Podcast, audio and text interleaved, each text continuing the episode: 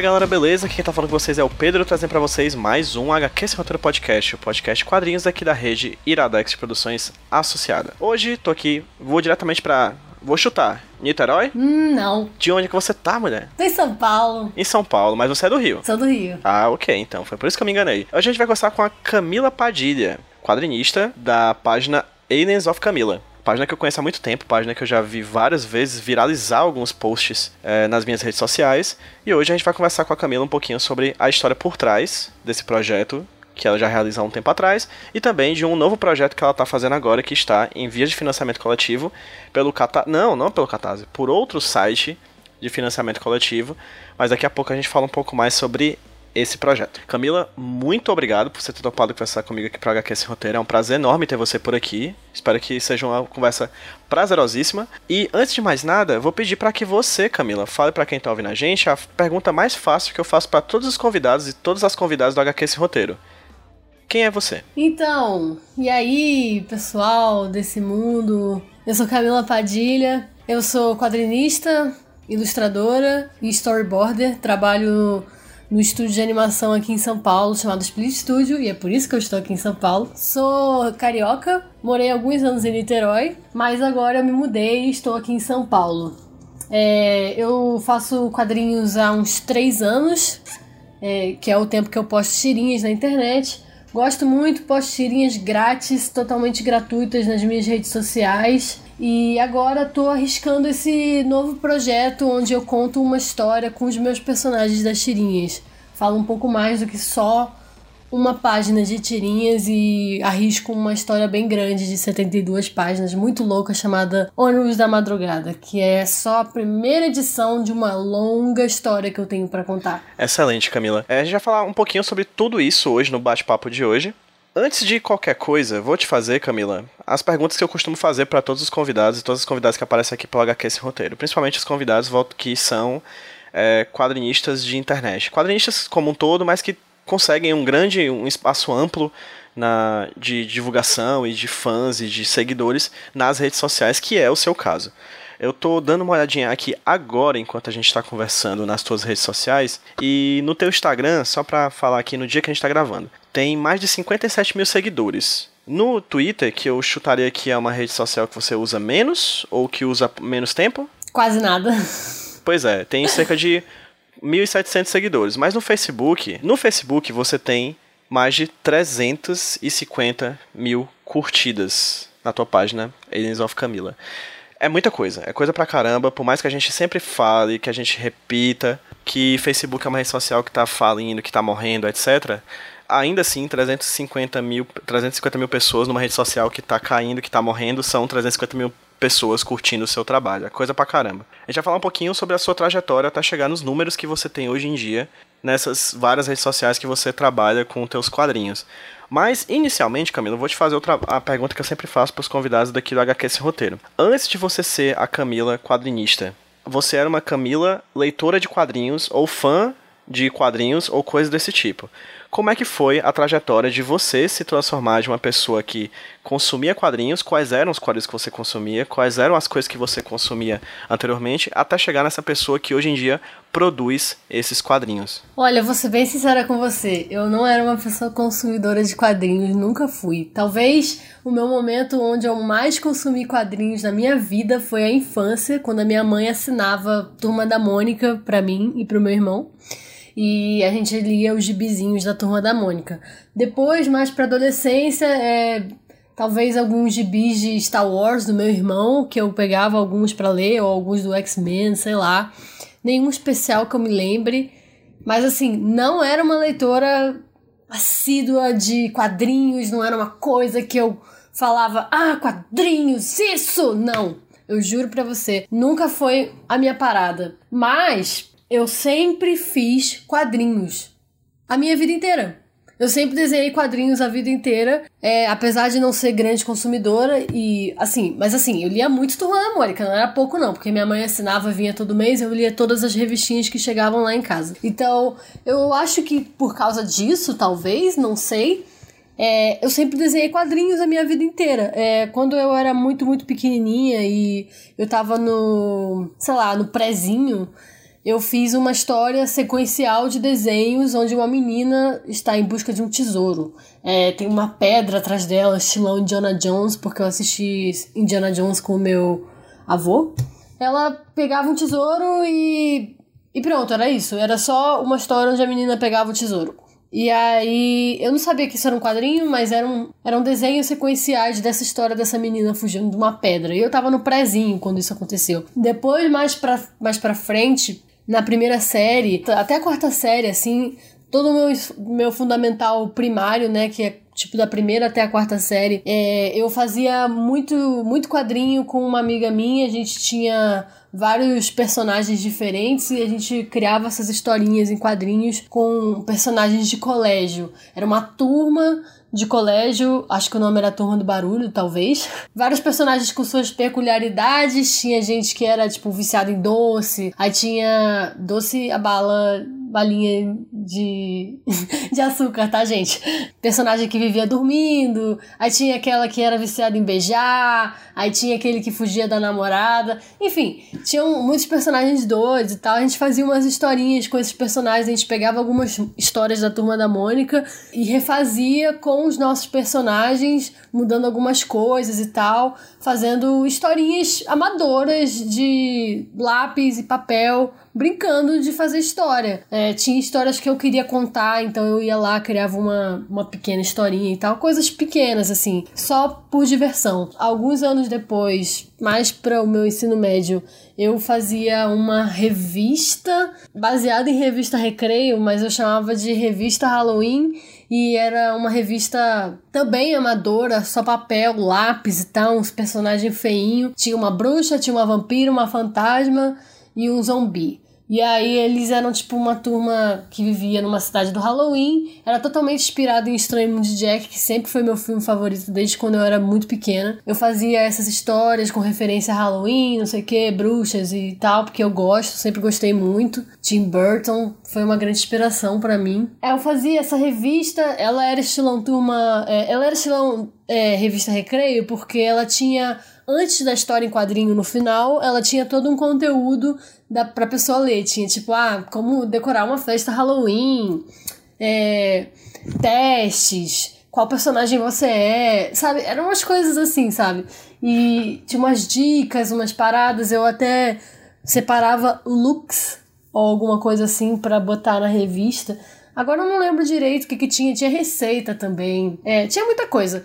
E aí no final tinha uma história em quadrinho com esses personagens. Tudo era amador, não era nada profissional e tal, era tudo só por diversão. Eu fazia no meio da aula, os professores viviam brigando comigo. E era engraçado como fazer quadrinhos durante a minha vida inteira, sem ser uma consumidora de quadrinhos de fato, assim, uma grande consumidora. Até porque minha mãe parou de assinar a Turma da Mônica e eu parei de ler Turma da Mônica também. É, mesmo assim, eu fiz quadrinhos durante a minha vida inteira e eu nunca imaginei que isso era uma profissão. Eu nunca imaginei que isso pudesse ser uma, uma profissão. Eu nunca pensei que eu ia fazer isso da minha vida. E de fato não é exatamente isso que eu faço da minha vida. Tipo, eu faço também e fiz por, sei lá, três anos e agora trabalhando na Split tô fazendo esse quadrinho que eu, que eu tô fazendo agora. Mas eu também faço outras coisas relacionadas, tipo storyboard, né? para animação e tal. Já trabalhei com cenário também, mas é, de fato eu, eu ainda quadrinhos ainda é tipo a maior fonte de renda que eu tenho, por incrível que pareça. Porque quem faz quadrinho no Brasil não não se dá muito bem não. Eu nunca imaginei isso como uma profissão e acabou acabou que de fato eu tomei coragem para fazer quadrinhos para pro mundo assim, sabe? Porque eu, sempre fiz quadrinho pros amigos, assim. Depois de um tempo, quando eu parei de fazer revista Halloween, no caso, eu fazia quadrinhos com os meus amigos, historinhas e quadrinhos da gente morando juntos, por exemplo. Sabe? Eu sempre fiz quadrinho. Sempre. A vida toda. É, tomei coragem para fazer esses quadrinhos pro mundo, sabe? Eu não era uma pessoa que pensava nisso como uma profissão. Eu fazia por diversão e eu não não tenho muitas referências para falar a verdade de autores é, são coisas que eu tô conhecendo agora depois de começar a fazer é, profissionalmente sabe então não posso te dizer sobre referências assim que eu tinha antes porque eu não tinha é isso nossa isso é muito massa porque uma coisa que se repete bastante aqui no HQ Sem Roteiro é que galera que faz quadrinhos e faz quadrinhos autorais extremamente com a cara dessa pessoa, sabe? É uma pessoa que faz um quadrinho que você bate o olho e diz, esse quadrinho é de tal pessoa, mas que você vai ver a referência deles, a referência mainstream, tá ligado? Que trouxe uhum. do mangá ou do anime que passava na TV Globo, ou que trouxe do Batman, do quadrinho de super-herói, e você acabou de dizer que você não trouxe nenhuma referência, assim, você foi fazendo do jeito que você achava que devia fazer e na verdade você nem tem muito como pontuar referência, né? Eu achei isso interessante. Beleza, você falou que a, a, a é, atualmente a produção de quadrinhos é a sua maior fonte de renda. Eu achei isso interessante, acho que é bacana a gente pontuar posteriormente para você falar um pouco mais e explicar um pouco mais sobre isso. Mas antes disso, certo? Você falou que fez quadrinhos durante a infância, durante a adolescência, foi crescendo fazendo quadrinhos. É, você chegou a fazer alguma faculdade relacionada a isso, algum curso relacionado a isso? Você acabou tentando ir atrás se profissionalizar em relação a isso, até chegar hoje na profissional que você é, produzindo quadrinhos? Como antes de realmente entrar de cara em desenhos e tal, eu não sabia muito bem o que eu queria fazer da minha vida. É, acabou o ensino médio e eu fiquei tipo assim, e agora, José? Eu fiz o tal do Enem, não passei em porra nenhuma, não entrei em faculdade nenhuma, eu era uma péssima estudante, sempre tive notas muito baixas, eu era muito ruim mesmo. E a única coisa que eu sabia fazer era desenhar e eu tinha esse vlog no YouTube que se chamava Revolution, agora você pode achar pelo nome Aliens of Camila. Eu, tipo, fiquei meio pensando o que, que eu ia fazer, não sabia muito bem. Eu gostava muito de música. Nesse canal que eu tinha no YouTube, eu, eu fazia entrevistas com artistas. Eu cheguei a entrevistar Lineker e os Caramelos, eu cheguei a entrevistar o Terno, é, Bugarins, várias bandas é, dessas independentes que são grandinhas hoje em dia. Eu com certeza já passaram pelo meu canal. Eu, eu fazia esse trabalho, esse projeto que eu gostava muito. Morava lá no Rio de Janeiro, tinha uma parceria com o Circo Voador. De vez em quando eu ia lá entrevistar as bandas que iam tocar lá. Era muito legal. Far From Alaska já passou por mim também. É, vivendo ócio. Mas é, eu não. Eu, eu, toco também. Eu toco violão, ukulele, baixo, alguns instrumentos de sopro, tipo gaita, mas muito pouquinho. Sei lá, eu pensava que eu ia seguir a carreira musical, porque eu gostava disso e tal. Mas eu gravei algumas músicas em estúdio e tal, recebi. Nunca gostei de nenhuma música que eu fiz. Falei, ah, vou fazer produção musical. E aí pensei em entrar num curso de produção musical. Mas aí a minha mãe falou assim: Ah, por que, que você não faz design gráfico? Porque trabalhar com música assim é meio difícil e tal. E eu fiquei pensando: ah, eu não gosto de mixar, não gosto de editar e tal. Vou ficar editando música dos outros. Eu, se fosse para trabalhar com música, eu iria trabalhar tipo cantando e tal. E eu não sou boa nisso. Então eu falei, tá, vou fazer design gráfico. Então eu resolvi fazer design gráfico no Senac e esse foi o único curso que eu fiz até agora, porque recentemente eu ganhei uma bolsa lá na Quanta Academia para desenho. Agora eu estou estudando desenho na Quanta Academia, mas antes eu, eu fiz essa faculdade de design gráfico que não, é, não tem muito a ver com quadrinho, nem com o que eu faço hoje em dia mas me ajudou muito a ter uma noção de estética melhor, leitura das imagens e ajudou bastante a aprender a mexer com software. Eu não sabia nada de Photoshop antes de entrar nessa faculdade, então hoje em dia eu sei tudo e é graças a essa faculdade que eu fiz de design gráfico. Eu sei mexer no Photoshop, no Illustrator, no InDesign, todos os pacotes da Adobe Premiere, After Effects, eu aprendi tudo por causa dessa faculdade. Então não posso dizer que ela foi inútil, porque graças a ela eu aprendi a fazer uma porrada de coisa.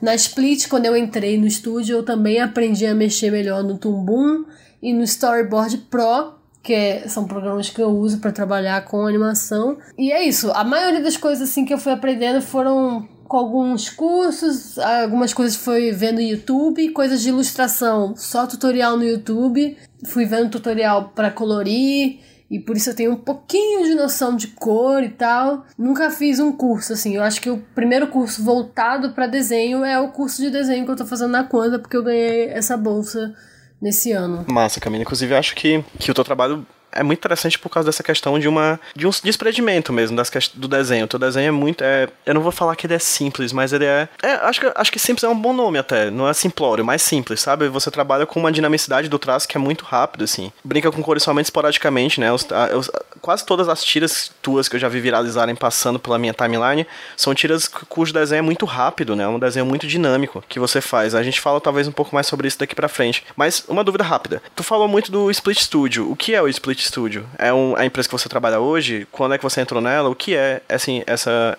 a Split Studio? A Split é um estúdio de animação daqui de São Paulo. Eles trabalham com alguns projetos é, de animação grandes, como Turma da Mônica, a série clássica. Deixa eu ver. Ceninha também, que passa na Globo. Bubu e as Corujinhas, que passa na TV Cultura e no Disney Junior. Já pegaram vários projetos.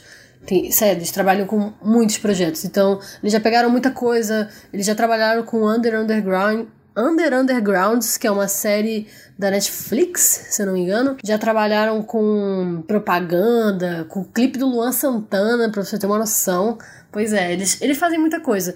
No momento, eles têm esse projeto que é autoral, que é o Weboom, que passa no Boomerang e agora também no Cartoon de manhã. É um desenho brasileiro, feito pelo, pelo Jonas Brandão, que é sócio lá da Split, dono, talvez. Enfim, ele criou esse projeto e agora tá passando no Cartoon e no Boomerang. É muito legal, é divertido. É, lá eu, eu, trabalhei um pouco com a rede social do Ibum. Até, até hoje eu ainda trabalho com a rede social do Ibum e com a Split. A rede social da Split em geral também sou eu que faço. E rede social, cenário, eu fiz cenário. Eu não fiz cenário pro Ibum, né? Eu fiz enquadramentos, o que a gente chama de crop. Eu ajeitei alguns enquadramentos para entrar na cena e tal. Fiz setup também, que é tipo preparar a cena pro animador. E esse foi um período onde eu aprendi coisas lá. Depois eu comecei a fazer storyboard, fiz para Hello Kitty agora que eles pegaram esse projeto também. Fiz alguns storyboards para projetos deles, fiz animatics da turma da Mônica também. E assim, foi eu entrei esse ano para Split. No começo do ano eu consegui essa oportunidade porque eles se interessaram muito pelo meu projeto. Aliens of Camila, eles acharam que tinha muito futuro e tal, e resolveram me chamar para para me ter por perto, assim, sabe? Então, apesar de eu ter trabalhado com projetos deles, aprendido muita coisa, acho que o foco mesmo é tentar realizar esse projeto, assim, de alguma forma. É, meu objetivo mesmo é fazer uma série animada da Aliens of Camila. Esse é o meu objetivo de vida, eu diria que é o meu sonho de princesa. Mas assim, uma série é uma coisa muito complicada, assim, envolve muita negociação, é caro fazer uma série de animação, cada minuto é tipo 20 mil reais, então é muito caro, precisa ter um investidor, precisa ter um um player, passar em algum edital, alguma coisa assim, para você conseguir uma grana para você realizar, porque no independente assim, fazer uma série animada é, é complicado, é difícil. Eu tô agora nesse momento trabalhando nessa HQ com a Split me ajudando no sentido de eles estão investindo para eu fazer essa HQ. A gente tem uma parceria com esse projeto, o financiamento coletivo. Então, no momento, eu tô trabalhando só, só nessa HQ. Por isso que eu disse que é, tipo, a minha fonte de renda. Porque é o que eu tô fazendo no momento, é o que tá me dando dinheiro nesse momento, é fazer essa HQ. Porque é um projeto da Split também, que eles estão abraçando. A gente vai conseguir esse dinheiro do financiamento e colocar a grana para financiar, é, para investir na, na Aliens of Camila, né, para fazer o projeto acontecer. A, a, a, primeira forma que a gente está tentando agora é fazendo esse financiamento, que é o, é o jeito mais fácil, entre aspas, que eu tenho para começar a realizar esse projeto. Apesar da gente também ter. A gente está tentando uns editais, ainda não saiu nenhum resultado, mas a gente tentou o PROAC também. E vamos ver o que, que vai rolar, né? Eu tô eu tô lá experimentando muita coisa com relação à animação e tal, que é uma, uma área que eu gosto de verdade. Porque, olha que curioso isso, né? Tipo, eu não sou consumidora de quadrinhos, mas eu sempre fui consumidora de animação. Assisti muito filme na minha vida de animação, muito desenho animado. Geralmente as crianças param de assistir desenho animado com 10 anos de idade, talvez, não sei. Meu namorado, por exemplo, me falou que parou de assistir animação quando ele tinha, sei lá, 8 anos. Eu nunca parei de assistir animação. Até hoje eu assisto. Meu pai ainda assina é, TV a cabo lá em casa, na casa deles, no caso, porque agora eu moro sozinha, mas é, ele até hoje assina TV a cabo porque eu e meu irmão, a gente assiste animação até hoje. Então, tipo, tem Cartoon Network, tem Nickelodeon, tem é, Disney. Tem que ter, porque a gente precisa assistir essas coisas porque a gente gosta e tal. E é o que eu mais gosto de assistir até hoje. Eu gosto de assistir animação, não gosto de assistir. Quer dizer, eu gosto, né? Live action e tal, é bom, filme live action e tal, mas, por exemplo, novela, essas coisas assim, eu não, não sou ligadona nessas paradas, eu gosto mesmo de desenho animado. Beleza, você falou aí que atualmente você vive em torno de criar esse projeto de desenhar essa, essa história em quadrinhos inspirada na, na tira que inicialmente nasceu como tira e agora é uma obra mais ampla que é o Aliens, Aliens of Camilla. Show! Quando é que nasce o Aliens of Camilla? O que é esse projeto? Quando foi que ele veio ao mundo? De onde você tirou a ideia? Como é que nasceu esse projeto? Aliens of Camila foi uma página. Começou com uma página no Facebook, pequena, humilde, onde eu só queria postar desenhos aleatórios nessa página. Eu comecei essa faculdade de design gráfico no Senac e aí eu desenhava muito. Eu tinha um sketchbook e ficava desenhando para poder melhorar o meu desenho. Já que estamos fazendo uma faculdade de design gráfico, vamos desenhar direitinho, né? Eu gosto de desenhar, sempre gostei, né? Já falei isso. Enfim, postava esses desenhos de aquarela, nanquim e tal nessa minha página. Se você procurar lá no comecinho da página, assim, se você for, se você for olhar, olhar nos álbuns, tem um, um álbum chamado Obras, que é praticamente todos as, os desenhos horríveis que eu postava no começo da minha página. Sério, meus desenhos eram muito feios. Eu fazia esses desenhos e gostava, tava gostando de trabalhar com nanquim e aquarela. Fiz algumas pinturas de nanquim e aquarela e tal blá blá blá. Um belo dia eu postei uma. Eu fiz uma tirinha simples com nanquim. Eu só eu fiz uma tirinha, eram dois quadros. Eram dois quadros, tinha escrito alguma coisa lá, já não lembro mais o que, que era. Eu fiz essa tirinha como uma arte também. Nesse sketchbook onde eu postava esses desenhos e tal, postei no, na página e de 300 likes, a minha página ganhou 3 mil likes por causa dessa tirinha Inaki. E não foi uma tirinha que viralizou tanto assim. Por exemplo, tem tirinhas na minha página que já tem mais de 100 mil compartilhamentos, ok? Mas essa tirinha, ela só tinha, sei lá, 500 compartilhamentos, sabe? Apesar de hoje em dia o Facebook, né? Quando você cresce muito assim, ele tira o seu alcance e tal, e ter 500 compartilhamentos é uma coisa boa para mim, nunca deixou de ser. 500 compartilhamentos, porque eu consegui depois, né, era era pouco, mas cresceu muito rápido, porque o logaritmo do Facebook, o algoritmo, logaritmo, nunca sei essa palavra, foda-se. É, ele mudou muito, né? E quando eu comecei essa página, eu acho que era muito fácil conseguir uns likes, assim, sabe? Eu acho que era muito mais fácil, porque eu comecei há três anos atrás, 2016, o Facebook era outra coisa. Eu postei essa tirinha, deu certo, né, com esses 500 compartilhamentos, não sei o que, eu falei, pô, o pessoal gostou, mas não vou fazer isso não, vou continuar postando meus desenhos, que se foda. Continuei postando desenho e tal. E aí eu fiquei sem ideia de desenho para postar.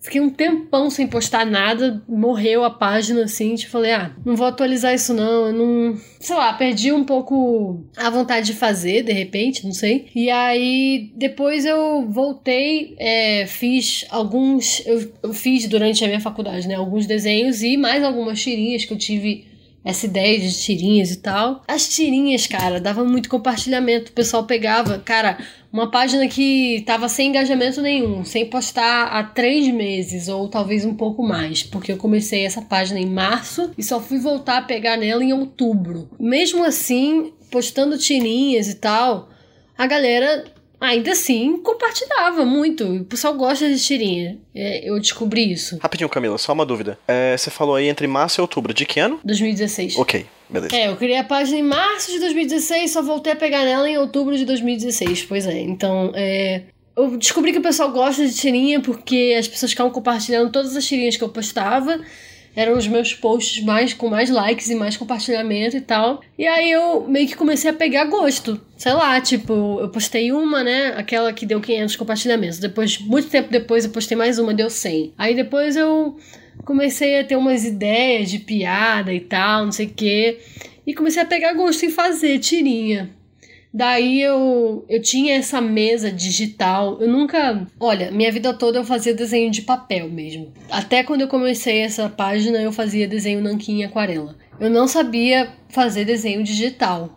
Mas na faculdade, a gente trabalhava com mesa digitalizadora. Eu tive que aprender a fazer essa porra. De algum jeito ou de outro, eu, eu tive que aprender. Eu tinha uma mesa digitalizadora que meu pai comprou para mim em 2011. Era uma mesa bem velha, da Bambu, né, da Wacom que tava, tava lá na, guardada assim no meu armário e tal. Tirei a mesa, falei assim, cara, vou fazer desenho nessa mesa digitalizadora e ver qual é. E comecei a testar algumas coisas e tal e comecei a postar tirinha digitalizada. E deu mais certo, porque a resolução era melhor, porque eu tirava a foto com o celular, eu pegava, fazia o desenho no, sketch, tirava a foto com o celular e postava. E aí depois eu comecei a postar essas tirinhas com mais qualidade, direto no digital e tal. E aí eu comecei aos poucos ir pensando, ah, mas e se as minhas tirinhas tivessem uma cor? Aí eu comecei a botar um fundo roxo. Aí eu comecei a pensar Irons of Camila é um nome que eu criei, agora vai ser o nome da minha página. Sabe, a página ela foi nascendo conforme eu fui descobrindo o que eu queria fazer com essa página, entendeu? Porque o objetivo dela não era esse. Era pra postar desenho de nanquim que eu fazia na faculdade. Eu não queria que ela viralizasse. Eu não queria nada com ela. Porque o meu projeto principal, como eu já falei, era um canal que eu tinha no YouTube que tinha 14 mil inscritos. Mas como a página começou a crescer muito, e as pessoas ficavam mandando mensagens lindas, assim, do tipo, cara, essas tirinhas são incríveis, ah, eu adoro seu trabalho, não sei o quê. E a página crescia muito rápido, sem sacanagem. Ela chegou a 100 mil, é, eu acho que ela chegou a 100 mil em... Ainda em, ainda em 2016 e logo depois ela chegou a ela chegou a 200 mil em 2017. Depois, em 2018, ela chegou em 300 mil e as coisas ficaram mais devagar. Então, hoje eu tô com 357 mil, eu acho. É, também eu dei uma largadinha no Facebook, tô investindo muito mais no Instagram. O Instagram eu criei o perfil no ano passado e comecei a postar. É, comecei a postar no ano passado e hoje eu tô com 57 mil seguidores lá. Mas assim, eu gosto porque o engajamento lá é muito bom, sabe? As pessoas realmente veem o que eu tô postando. No Facebook eu tenho um público muito grande e que a maioria das vezes não vê o que eu tô postando. Minhas tirinhas não chegam nos meus seguidores. É, de vez em quando eu posto uma tirinha que é, dá bastante compartilhamento, chega a mil, quinhentos compartilhamentos ou até dez mil. Esse ano eu postei uma que teve dez mil. Mas assim, são exceções, porque não é a regra geral. A maioria das vezes as minhas tirinhas não chegam no público. É, e para fazer tirinhas que cheguem no público, assim, eu preciso realmente ter uma ideia que, ah, isso vai viralizar. Mas eu não fico vivendo disso, sabe? Eu, eu gosto de fazer tirinha do que eu quero falar, entendeu? Eu não vou ficar me preocupando em, sei lá, tentar fazer o logaritmo tomar no cu. Whatever. Eu não me preocupo muito com isso, não. Eu, o, o importante para mim é é postar tirinha e fazer as pessoas se sentirem melhores e às vezes postar umas revoltas da vida, xingar o Bolsonaro por aí. Então, esse é o meu objetivo. Sempre foi, pelo menos, né? Como eu gosto de fazer história em quadrinho e tal, blá blá blá, eu sempre tive essa vontade de fazer uma história com esses personagens, porque aos poucos eles foram se criando, né? Primeiro veio a Mila, depois veio a Brenda, logo de... Não, não, não, peraí. Mentira. Primeiro veio a Mila, depois o House, depois o Viniceu, logo depois a Brenda. E por último, a Pan, que é uma das personagens principais também dessa HQ. É, são personagens que eu fui criando com o tempo, inspirado, alguns inspirados em amigos meus, outros não, outros foram da minha cabeça, mas a maioria tem sim uma alguma característica que me lembra amigos meus assim, ou características que me lembram eu mesma. Porque eu acho que fica mais interessante quando você conhece o seu personagem, sabe? Mas é isso, foi assim que Aliens of Camila nasceu. Não foi um plano, foi um acidente. Uma coisa que eu gostei do que você falou agora, e que se liga diretamente com uma coisa que você falou antes, sobre a época que você produzia quadrinhos quando era criança ainda e adolescente, é a ideia de que você foi criando um grupo né, de personagens. Não é só a Camila, você tem vários personagens ao redor dela que também interagem com ela, cada um com sua própria característica. Que é uma coisa que você já fazia isso anteriormente. Você disse que tinha grupinhos, né, quando você, de, de, de quadrinhos quando você fazia quando era mais nova. É, por que personagens tão diferentes entre si? Por que, que você criou esses personagens? E como é que tá sendo a experiência agora? Acho que daqui a pouco a gente fala mais sobre, sobre, o, sobre o teu quadrinho mais longo, mas como é que tá sendo essa experiência de personagens que eram separadamente característicos, é, muito característicos, cada um com si só, e agora que você tá con construindo uma narrativa mais longa misturando eles todos. Uh, bom, quando eu era muito muito mais nova e tal. E eu fazia essa turma do barulho, né? Que era o nome com essa minha amiga e tal, eram vários personagens, sem sacanagem. Eu acho que na verdade eu criava mais personagens do que fazia quadrinho com eles. Tinha personagem que nunca entrou no quadrinho, mas simplesmente porque eu gostava de criar personagens com características peculiares. Tinha um desenho nessa época chamado. Nossa, não lembro, mas era um desenho de uma escola maluca nossa, era inspirado em um livro, agora eu não vou lembrar, mas era um desenho de uma escola maluca e cada personagem dessa escola maluca tinha uma característica peculiar. Muita coisa que eu fazia nesse quadrinho eu também tirava desse desenho porque eu via como cada, cada personagem daquela escola, né? Era doido. Era uma escola com os adolescentes muito doidos. Então, tipo assim, é, eu gostava de fazer isso para os meus quadrinhos também. Hoje, eu aprendi, assim, também com isso, né? Cada personagem, eu tento sempre trazer isso, porque eu, eu fazia isso antes e tal, e eu continuo fazendo isso. Cada personagem meu, hoje em dia, também tem a sua peculiaridade. Mas, em vez de fazer personagens com uma peculiaridade estranha e tal. Não que os meus personagens não tenham, eles têm também. É, eu faço coisas que inspiram ou que remetem à fase em que os jovens hoje em dia estão, né? Digo jovens adultos, como eu, sabe? Eu tenho 23 anos, então é, sou da geração milênio. Temos aí uma geração de jovens adultos que estão se descobrindo no mundo, sabe? A gente está é, entendendo de novo o que é ser adulto, tá aprendendo de um outro jeito, porque a gente não é exatamente como nossos pais, sabe? Por exemplo, nossos pais e avós, eles foram criados de uma forma diferente, seguindo uma regra, uma receitinha lá básica de como crescer e ser adulto e tudo mais. E a gente não, a gente foi criado de outro jeito e a gente também tá descobrindo que certas coisas não são legais, então a gente tá tendo essa oportunidade também. Alguns de nós têm essa oportunidade de querer fazer, escolher uma profissão, não pelo dinheiro, né, mas sim pelo que você, que você ama fazer. Então, eu, eu percebo assim, né? Tem até pesquisas sobre isso, como a nossa geração, ela é a geração do quero ser feliz, sabe? A geração dos nossos pais, não. A, nossa, a geração dos nossos pais, ela era a geração do não, preciso ter estabilidade para sustentar minha família. O que não tá errado, na verdade, eles estão muito certos, porque a gente se fode muito! E aí, é... Mas enfim, isso é uma coisa da nossa geração, assim. Até porque, para alguns de nós, os nossos pais conseguiram possibilitar essa, essa vida, né? De você querer buscar o que você quer fazer e tal. Além de que tiveram, tivemos filmes e muitas coisas é, desenhos animados que sempre nos ensinaram a seguir nossos sonhos e ir atrás do nosso amor e não sei o que. É uma opção difícil, é uma opção frustrante e meus personagens refletem muito isso.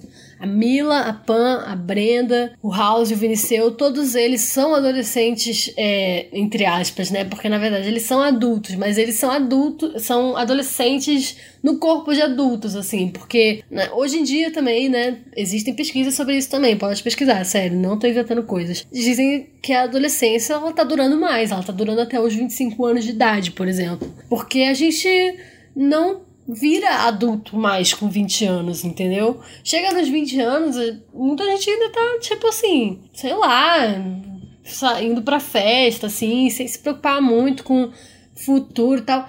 Minha mãe, acho que o primeiro filho que ela teve, ela tinha minha idade, 23 anos de idade. Eu acho, talvez ela tivesse um pouquinho mais. Mas ela tinha 20 anos ainda, sabe? E eu com 23 anos de idade, tô morando numa kitnet, entendeu? Morando sozinha não tenho família, só tenho duas ratas aqui morando comigo. E é isso. Eu sou uma adulta jovem e a maioria das pessoas na minha idade também estão nessa fase de comecinho, assim. Uma coisa que meu é que, que talvez para a geração dos meus pais é, rolasse quando eles tivessem ainda 18 anos de idade por exemplo. Muda, é, as coisas mudaram, entendeu? E os jovens adultos hoje em dia eles estão se descobrindo no mundo. A Mila, por exemplo, é, e cada um assim tem, tem seu, cada um tem sua questão. Cada personagem tem sua questão e cada um representa alguma coisa. Por exemplo, a Mila, ela é uma adulta, né, né no caso uma mulher que é boba, sabe? Ela não se preocupa com o futuro, com o que vem pra frente, não pensa muito antes de fazer as coisas, acaba fazendo um monte de merda. É, ela é super extrovertida e tal, brincalhona e tal, mas ela é inocente.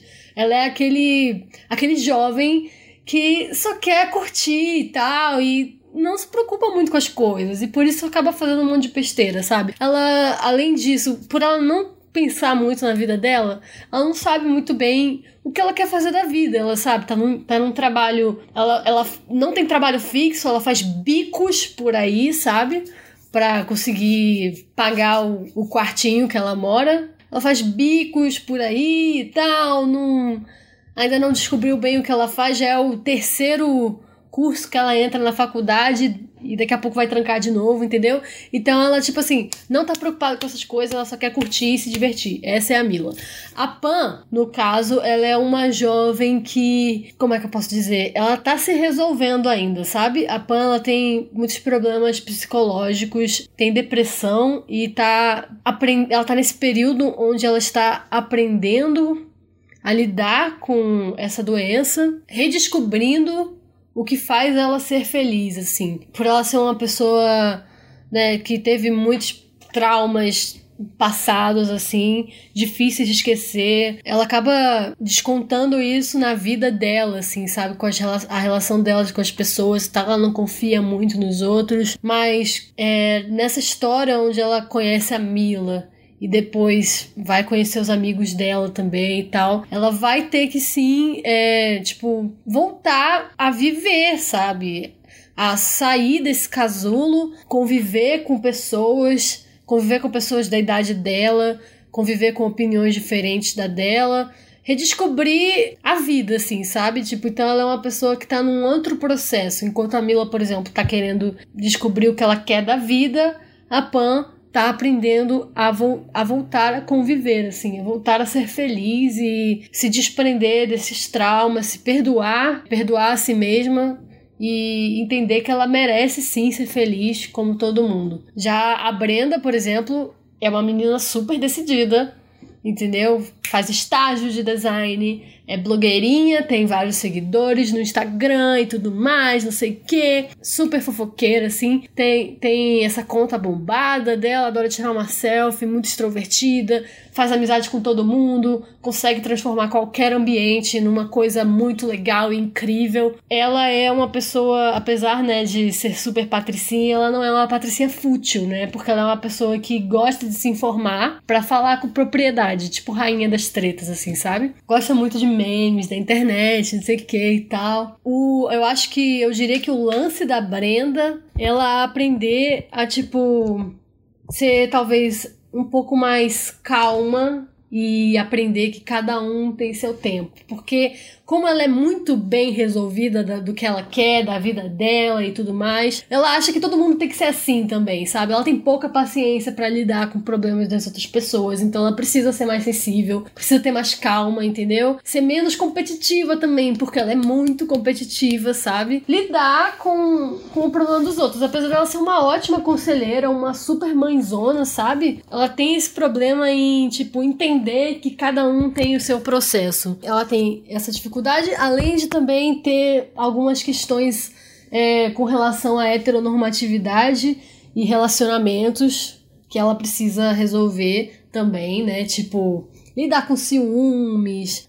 É, tem uma questão existencial na Brenda também que ela não é monogâmica, por exemplo, e ela vai aprender sobre a poligamia e sobre essa questão existencial dela, e ela vai ter que lidar com isso de alguma forma. Outro os outros dois personagens que eu tenho, que são os únicos personagens homens dessa história, é o House e o Viniceu. O Viniceu, ele é aquele jovem introvertido que gosta de música, gosta de séries e ler livros. É, ele é um cara muito da ficção, adora ficção, adora teorias da conspiração, fala que existem que, que os maiores líderes do mundo são répteis, é, reptilianos, né? Então ele é tipo esse cara da teoria da conspiração, mas ele gosta muito de música, né? Ele é o guitarrista da banda Feitiço Mestiço, que é a banda da Mila, do House e da Brenda. Mas assim, é, o lance do Viniceu é aprender a lidar com a ansiedade dele. Ele é muito talentoso, mas ele não consegue fazer uma coisa acontecer porque ele é muito ansioso, sabe? Não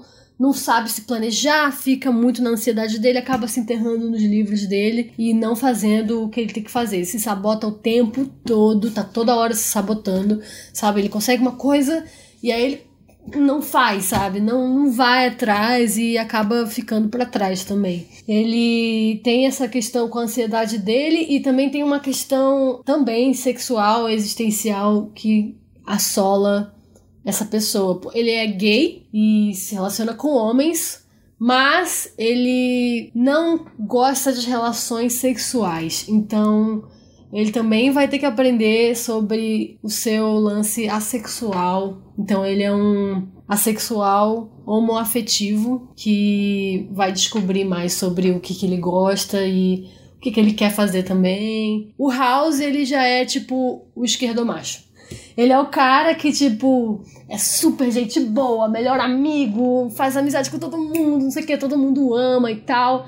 As meninas ficam doidas com ele, ficam todas apaixonadas porque ele tem todo esse jeito de amor livre, ah, vamos curtir o amor e tudo mais, mas ele é péssimo namorado, ele é muito ruim, cara, ele é muito ruim. Sempre acaba terminando com as namoradas dele de um jeito ridículo ou se não ele trai alguém, ilude alguma menina, sabe? Tipo, ele é muito ruim. Ele é tipo. Ele é o esquerdomacho escritinho, assim, sabe? Porque ele entende a questão da masculinidade, entende a questão né, sobre masculinidade tóxica e tudo mais. Usa saia de vez em quando, sabe? Tipo, sai tocando violão por aí, tem uma barba que às vezes ele deixa crescer e tudo mais. As meninas ficam apaixonadas nele. Mas ele é um boy lixo, como muitos homens por aí, sabe? Acaba cometendo vacilos que homens fazem, tipo mentir, trair, é, às vezes até ficar bêbado e faz merda também, sabe? Tipo, pressiona. Ele é. Às vezes ele ele vacila nesse ponto, sabe? E ele tem que aprender a desconstruir a masculinidade e a heteronormatividade dele também, porque ele é um homem hétero, é meio amor livre assim, mas ao mesmo tempo não quer que a namorada dele entre num relacionamento aberto, por exemplo. Então, tipo assim, até onde você é amor livre, sabe? É até onde te convém, é, enfim. A parada do, do House é essa, sabe? Aprender a lidar com a masculinidade dele e ser um homem melhor, sabe? É isso. Massa, excelente, era isso mesmo que eu queria. E mais, mais do que isso, é, Camila, você falou sobre questões que, que, que esses personagens abordam, como por exemplo a sexualidade, etc. E tem uma coisa que eu gosto muito no teu traço, é porque você também traz, de certa forma, uma variedade de corpos. Você criou corpos diferentes para seus personagens, né? Cada um tem sua característica, eu achei muito bacana como você descreveu cada um deles agora, porque são realmente universos, cada um deles são universos, né? E universos que colidem, já que são um grupo de amigos. Mas como é que foi a, a dimensão visual desses personagens? Como é que é pensar esses personagens baixinhos, altinhos, gordinhos, magrinhos, com vitiligo, negros, brancos, como é que é tratar essa, essa dimensão visual? Por que tratar dessa dimensão visual? Como você pensou essa dimensão visual no Aliens of Camila? Eu acho que importante na minha, no meu quadrinho é sim ter, já que a gente está falando de pessoas é, diferentes, elas precisam também ter corpos e características diferentes. Etnias também, né? Por exemplo, é, o Viniceu, ele é nordestino. Então, ele é negro, magrelo, de Maceió. A Mila, ela é carioca, super autona, magrelona também, sabe? Não tem muito peito, não tem muita bunda. Ela é bem magrinha, assim, sabe? Uma menina super alta e muito branquela, o que é totalmente contradizente ao carioca, né? Por quê? Porque ela não é uma menina praieira. É, eu pensei em fazer ela assim justamente para quebrar um pouco desse estereótipo do carioca praieiro e tal, super festeiro, malandro, não sei o que e tal. A Mila, cara, ela é uma pessoa noturna, ela gosta de sair à noite, ela gosta de festejar à noite, ela não gosta de, de praia, sol e tal. Nossa, ela fica apavorada. Então, ela é um pouquinho uma quebra do estereótipo do carioca. Já a Brenda, ela é paulista. E aí ela é mais gordinha e tal, porque ela é uma influencer body positive. Então, ela é tipo. Ela teve. Inclusive, isso vai ser tratado também na minha história. É, ela teve questões com bullying e tal por causa do seu corpo, mas ela nunca deixou isso abalar ela. Inclusive, agora ela é uma body positive. Então, ela é tipo blogueirinha que ganha produtos plus size e mostra pro pessoal: olha que lindo, camisa que eu ganhei da loja tal, enfim. Tem essa parada de, de tipo, dizer para você, tipo assim, é, é, inter, é importante você cuidar de si mesmo e tal, e é importante você se amar acima de tudo, entendeu? Então, tem pessoas que são gordas e que é, estão super bem de saúde, sabe? Tipo, muito, mais, muito melhor do que muito magrelo por aí, sabe? Então, essa questão gordofóbica gira muito em torno da Brenda também, porque tem muita gente que critica pessoas gordas por serem gordas, né? E querem disfarçar como, ah, mas você tem que cuidar da sua saúde e tal. Meu irmão, tu não sabe nada da saúde dessa pessoa, sabe? Você não sabe como é que o corpo dela funciona. Cada um tem um metabolismo diferente, entendeu? Então, tipo assim, cala sua boca, velho. Ela é uma pessoa super saudável, se você quer saber. Ela corre, ela se cuida muito bem, vai na academia, sabe? Então, tipo assim, ela é gorda. Foda-se! E ela tem a pele, o tom de pele um pouquinho mais bronzeado, também para contradizer esse lance do ah, paulista, le, branco leite, que só sabe trabalhar e tal. Não, cara. A Brenda gosta de pedalar, ela vai lá no Ibirapuera todo final de semana pedalar de manhã. Gosta de pegar um solzinho e fica lá na, na, na grama curtindo a vibe do sol, mas ela atualmente mora. Todos os meus personagens atualmente moram em Niterói. Então, atualmente ela faz essas corridinhas matinais dela e tudo mais. E ela faz faculdade lá na UF de Niterói. E é por isso que ela mora lá. A, a Pan, ela tem vitiligo, sim. E heterocromia, sim. Eu já fui muito criticada pela Pan ter vitiligo, cara. As pessoas não conseguem aceitar que você tem vontade de fazer um personagem com vitiligo. Eu, sinceramente, eu acho essa, essa doença de pele, né, o vitiligo, acho muito lindo. Quando vejo uma pessoa com vitiligo, eu acho impressionante. Eu, eu gosto porque são duas cores, duas etnias em uma pessoa só, sabe? Pode ser uma pessoa negra com manchas claras, né? Porque o vitiligo, ela é a perda, da, a perda de melanina no corpo e ele se manifesta geralmente nas juntas, tipo dedos, pé, enfim. Ela tem, ela tem a pele negra, mas tem essas manchas mais claras. Às vezes ela é branca também e as manchas acabam sendo mais claras do que a cor dela, né? Mas ainda assim é uma parada que eu acho bonito, entendeu? Tem uma modelo que me inspirou muito no design da Pan, que se chama Winnie Hollow, essa modelo. Ela é muito gatona! Meu Deus, ela é muito linda. Ela é negra e tem essas manchas brancas. Cara, ela é linda demais, entendeu? E uma vez uma amiga minha me mostrou essa modelo e ela super me inspirou para fazer a, a Pan. Tanto que ela tem o corpinho mais, entre aspas, padrão, né? Tipo, cintura, bunda, peito e tal. Ela tem a canela até um pouco grossa também. É, porque ela é muito gata. E ela tem vitiligo também. E é isso aí. É, eu quis fazer a Pan assim por conta dessa modelo e também porque eu acho o vitiligo uma parada bonita, assim, uma característica justa para uma personagem tão complexa como a Pan. O House, ele tem uma uma coisa meio Oriente Médio, assim, sabe? É, ele tem traços, eu diria, traços árabes, assim, no rosto. Um nariz grande, sobrancelha grossa. É, mas enfim, ele tem esses traços meio árabes porque parte da família dele é de lá e tal. Ele família imigrante, veio pro Brasil. E eu tento, eu tento botar isso nele, sabe? Tipo, deixando esse. fazendo esse nariz maior e esses olhos negros com sobrancelha bem grossa. Ele é do Espírito Santo, mas também tá morando no Rio de Janeiro, então, tipo. Então não é só corpos diferentes, são etnias diferentes também. Cada um traz uma etnia, um jeito de ser e tal, algumas vezes negando esse negando estereótipos da região.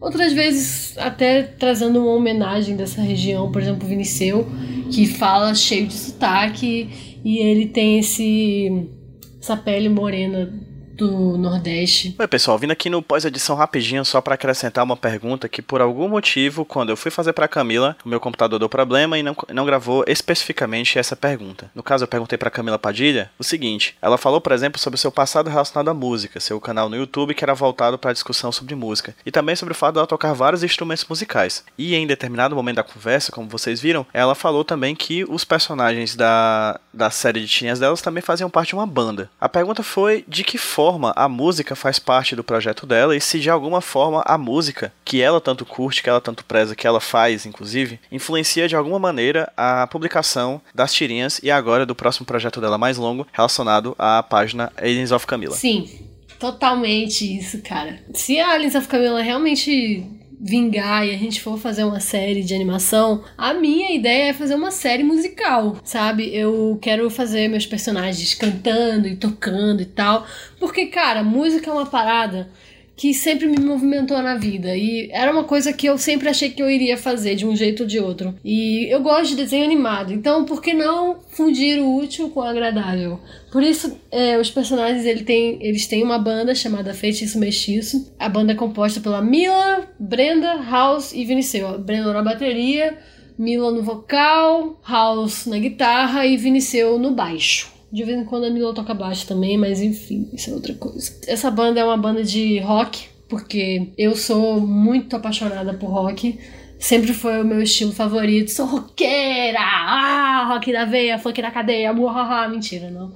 O meu pai, ele sempre, quando eu era mais nova, ele. A gente tinha CDs de música de criança e tal, que a minha mãe comprava pra gente e tal, não sei o que. Esse do pica-pau amarelo, Arca de Noé. Sim, a gente tinha esses CDs assim, saltimbancos e tal, mas o meu pai, ele nunca ligou muito para isso não. Na verdade, o que ele fazia é botar som bem alto assim, Ozzy Osbourne. Ficava eu e meu irmão no carro, começava aquele e a gente adorava, porque tava super alto e era tipo barulheira, não sei o que e tal. Então a gente ficava lá, tipo. Aí o meu pai fazia muito isso. Botava. Tinha esse CD do Ozzy Osbourne, que agora eu esqueci qual é o nome.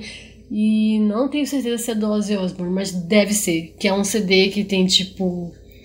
É uma praia, parece ser uma praia, assim, sei lá.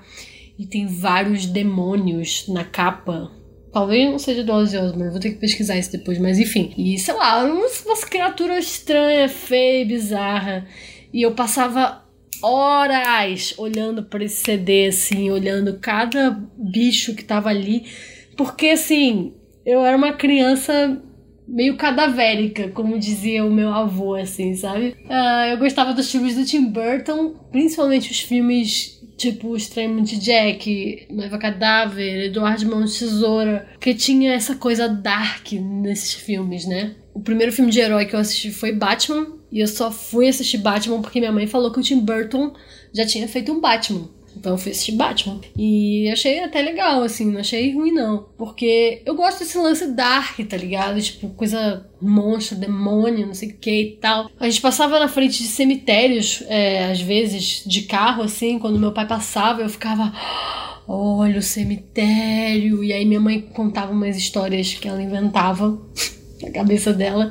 E eu repassava isso para os meus coleguinhas de turma. E depois a minha professora ligava para minha mãe e falava: Olha só, a Camila tá assustando todo mundo aqui, falando que todo mundo vai virar esqueleto, não sei o quê.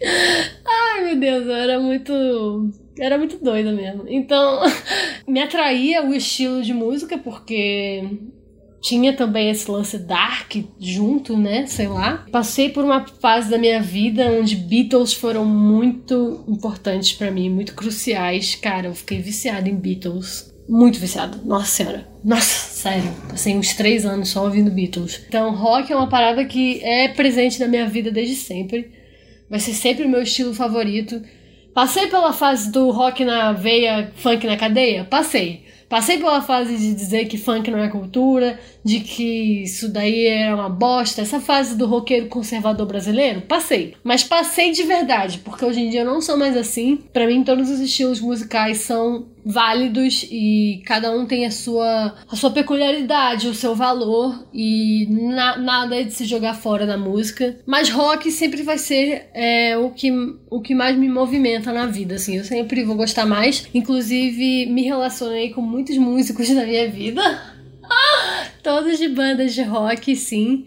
Inclusive, meu atual namorado, ele também tem uma banda, se chama Facção Caipira. É uma banda de rock, tem esse nome Caipira e tal, mas é uma banda de rock também. Eu gosto muito da banda dele, eu acho um estilo muito foda e tal. E na, no projeto Aliens of Camila Ônibus da Madrugada, e aliás, no projeto todo da Aliens of Camila, a série, nós temos sim já um acordo com uma banda que é a Cidade Dormitório, que eles autorizaram usar as músicas deles, é, inclusive isso tá até, tem até assinado, inclusive, que a gente pode sim usar a, as músicas dele como trilha sonora, principalmente a música Agora o meu coração é um lixeiro azul vazio e escroto. É, essa música aí. Que toca em todos as, os vídeos temas, assim, de Aliens of Camila, dessa série aí que eu tô colocando. Eu tô botando essa música porque seria, tipo, a música tema da série. Então, sim.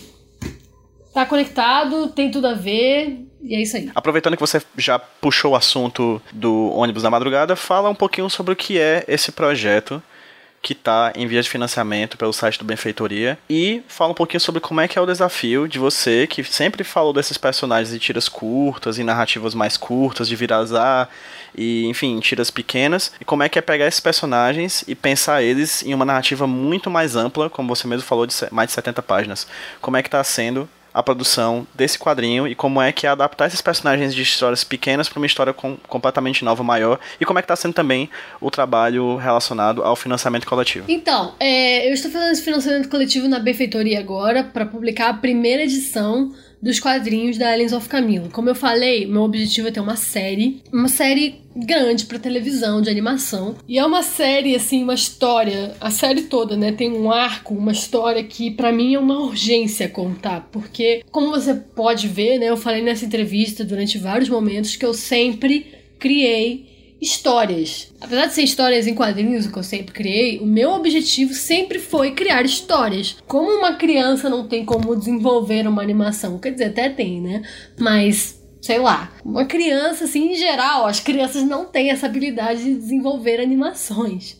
Porque animação é uma coisa muito complexa, que, tipo, pô, você vai precisar de vários desenhos para fazer um movimento. Então, tipo, é muito complexo. Então eu sempre busquei contar essas histórias no meio dos quadrinhos. Ah, por que, que você não escrevia isso? Porque minha praia nunca foi escrever. Inclusive, uma coisa que eu tenho que assumir aqui, que eu preciso melhorar no meu trabalho, é que algumas tirinhas volta e meia aparecem com algum erro ortográfico, assim. Não, não acontece sempre. Na verdade, acontece tipo uma vez a cada dois meses, talvez. Porque eu nunca fui mestre em ortografia, em escrita, minha letra é horrorosa, é um garrancho feio. Todo mundo que me acompanha sabe disso, sabe? Tipo, o que eu sei fazer é desenhar, eu não sei escrever lindamente, sabe? Nunca fui grande coisa escrevendo assim, sabe? Eu sei escrever histórias, eu sei fazer um roteiro com uma história legal e divertida. O que eu tô falando mais é questão técnica mesmo, né? Tipo, ortografia,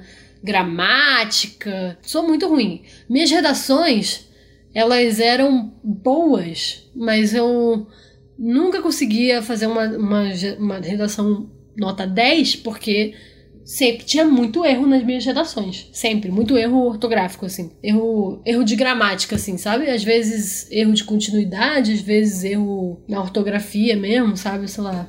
Escrever alguma coisa que era com SS, escrever com C. E é uma parada que eu luto até hoje para melhorar muito. Assim, eu melhorei bastante, desde que até os quadrinhos me ajudaram muito com isso também, porque eu tive que me forçar a escrever melhor. Porque ninguém merece, né? Um monte de tirinha com erro de ortografia, pelo amor de Deus, feio. A maioria das vezes quando eu erro nas minhas tirinhas é um erro bobo, assim, do tipo, ah, você esqueceu de botar um S ali. Uh, nossa, verdade. Assim, não tô dizendo que todas as minhas tirinhas têm erro ortográfico, pelo amor de Deus, não!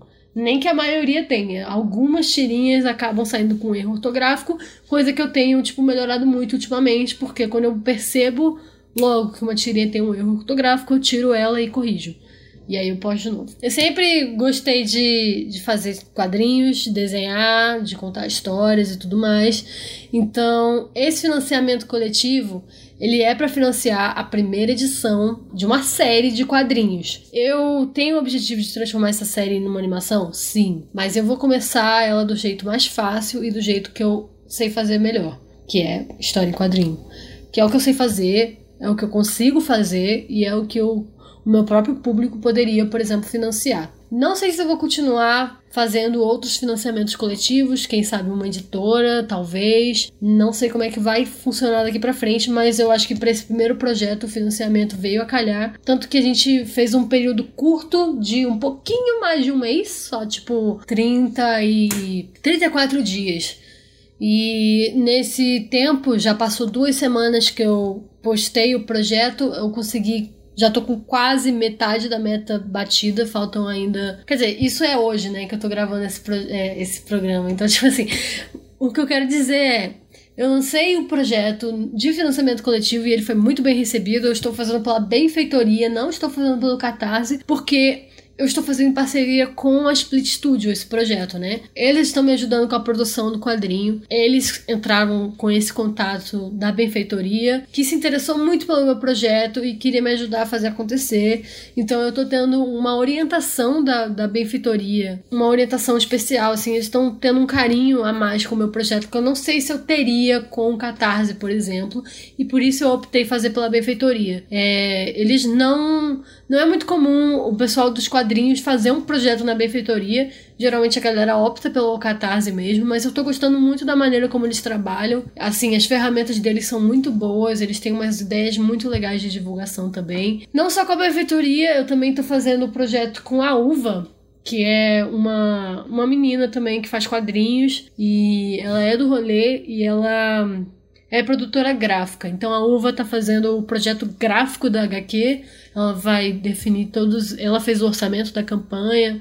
Tá, ela me ajudou a criar as recompensas e ela vai fazer todo, todo o projeto gráfico, capa, impressão, miolo, recompensas, impressão, tudo isso é com ela. Eu tô, assim, muito feliz de estar trabalhando com ela, porque aí eu preciso só me preocupar com a parte criativa e foda-se toda essa parada de produção gráfica, porque eu sou péssima nisso. Então, ainda bem que a Uva tá trabalhando comigo nesse projeto. E também a Split, que tá me dando esse respaldo, né, investindo nesse quadrinho, é, também tá, tá envolvida com o projeto, ajudando bastante. É, se não fosse por eles, não seria possível fazer esse quadrinho, porque eu tô morando em São Paulo sozinha, eu preciso trabalhar, né? Preciso receber dinheiro para me sustentar aqui, para fazer esses projetos acontecerem. Então, eles estão fazendo esse investimento, me ajudar a fazer esse quadrinho, me ajudar a continuar vivendo aqui. Eu faço também é, né? Meu, meu trampo de quadrinhos, ele me, me como ele é grande, né? Como você pode ver nas redes sociais, ele é grande e tal. Às vezes eu recebo uns convites legais. Por exemplo, a Cartomante que conseguiu ajeitar para mim uma palestra na FLIR com o Senac. Pô, foi com o Sesc, na verdade. É, foi com o Sesc. Pô, foi muito bom garantiu uma grana para mim também. Não só isso, mas também frilas para livros com editora também, o que é bom porque já entra uma graninha a mais. E também tem a Split, que eu estava trabalhando com eles nos projetos deles e agora eles estão pegando o projeto da Aliens of Camila e tomando com um projeto deles também. Então eu tô recebendo por esse projeto que eu tô fazendo. É muito bom ter toda essa equipe, a benfeitoria, a Split, a Uva, sabe? Com esse respaldo atrás da campanha, porque tá me possibilitando ter tempo para trabalhar na campanha, tempo de pensar o que que que, que eu vou fazer para divulgar essa campanha, tempo de pensar melhor na história. Eu já tinha o roteiro pronto, mas eu alterei muita coisa desde que eu comecei a fazer o quadrinho. É, mas a história, a essência da história continua a mesma. Sobre a campanha, é isso que eu posso dizer. Tipo, a campanha tá indo muito bem, a arrecadação tá sendo muito incrível. É, em pouco tempo, assim, duas semanas de campanha, a gente atingiu metade da, da, da, arrecadação. Faltam mais duas semanas e eu tenho fé de que nessas outras duas semanas a gente vai atingir a outra metade e pronto, vamos ter o livro financiado. É isso. Uh, agora, o quadrinho, ele é uma história sobre amizade e cumplicidade feminina também, porque A série Aliens of Camila é uma série que ela mistura coisas reais que nós, nós jovens adultos vivemos, como, como eu já falei também, meus personagens, eles são totalmente inspirados na minha geração de millennials e tudo mais. Ele mistura essa, essa vida real com situações lúdicas e absurdas. Por exemplo, um ônibus que chega no meio da madrugada, te busca e te leva pro além. Essas coisas lúdicas, absurdas e tal, eu coloco para fazer uma história muito. uma história divertida, visual, no sense, assim, meio estilão Rick and Morty, assim, é, e que de certa forma ajuda a trazer temas sensíveis, assim, até abu desde abuso sexual até pedofilia, assim, sabe? Tipo, e trazer isso de forma que não fique muito pesado entendeu? Então, a gente, a gente tem demônios na história, né, que representam certas coisas. É, por exemplo, tem demônios que representam relacionamentos abusivos, assim, sabe? Então, o ônibus da madrugada, no caso, é esse. É uma brincadeira com os bêbados da noite, né? Porque a Mila tá voltando de uma festa onde ela foi tocar num bar com a banda dela e nessa volta para casa ela é levada por um ônibus que aparece no meio do nada. Que seria é uma brincadeira com esse lance de você sair doidão na rua assim e de repente você não lembra mais como é que você foi parar em casa. É tipo isso. Mas é, dentro desse ônibus acontecem coisas e ela encontra essa menina que é a Pan, elas não se conhecem muito bem, elas se viram uma vez ou outra na vida, e mesmo assim elas se unem para poder para poderem sair vivas assim dessa jornada, porque é uma jornada perigosa, acontecem coisas sinistras e tal, e elas precisam se ajudar. Foda-se as diferenças delas, elas só elas precisam uma da outra e a Pan ela transmite muito isso na história quando ela, apesar de achar a Mila idiota irritante, inconsequente, ela tá lá para ajudar porque ela sente que precisa ajudar essa pessoa que é igual a ela, no final das contas, sabe? É, a Pan já esteve no lugar da Mila de ser uma pessoa confusa, que não tá entendendo nada do que tá acontecendo, e por isso ela sente que precisa ter essa, essa empatia com essa garota. Ao mesmo tempo, a Mila é uma pessoa muito simpática, gentil e tudo mais. Ela não se importa com a Pan xingando ela e tudo mais, sabe? Entre aspas, maltratando ela porque na verdade ela só quer fazer uma amizade que que passe pelas mesmas coisas por, que ela passa, porque ela vê na Pan um pouco dela, sabe? É, ela não, a Mila é uma bruxa no caso, né? A Mila tem poderes mágicos e tudo mais, e ela achava que ela era a única pessoa que tinha essas habilidades, até o dia que ela conhece a Pan, entende? Ela vê que mais uma pessoa do mundo é como ela, então ela quer ter essa amizade e ela vai atrás de fazer a Pan se, se entender com ela e as duas, é, de certa forma, se entendem nessa história para poder sair juntas. Então tem aí uma, um lance de empatia, de cuidado e de companheirismo. E é uma história muito divertida, assim. Para um começo de, de aventura, é uma história muito divertida, muito engraçada.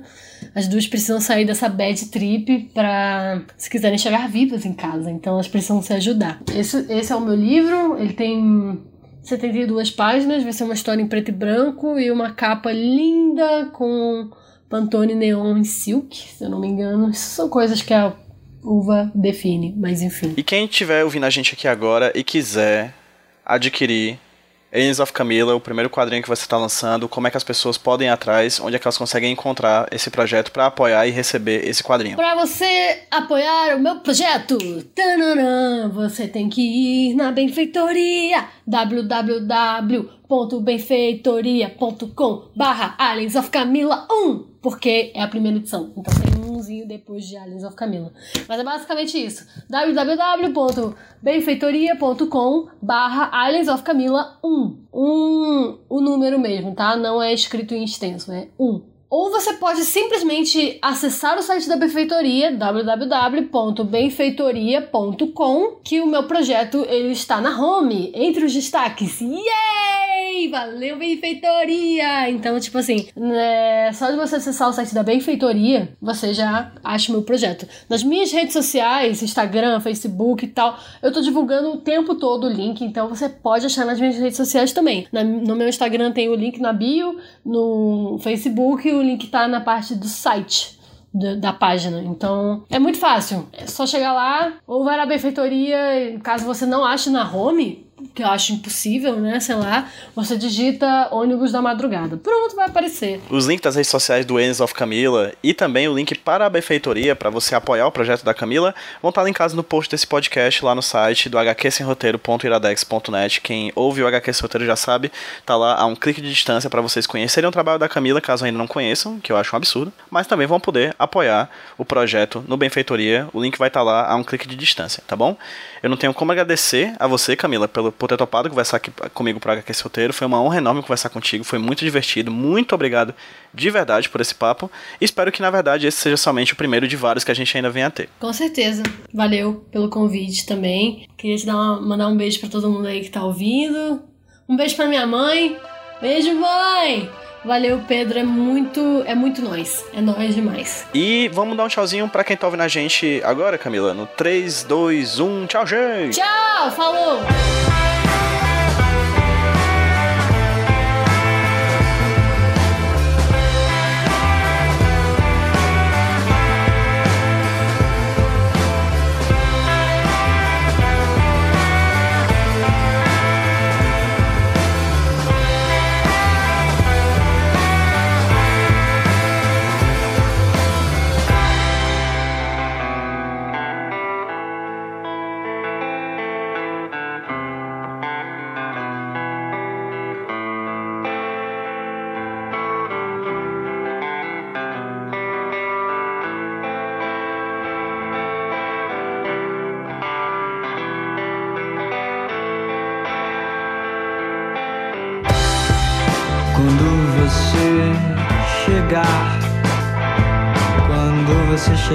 Eu não quero mais estar aqui.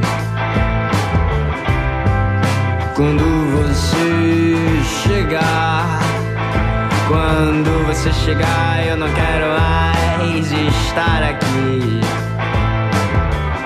Você magoou meu coração e agora no meu peito rola algo meio mal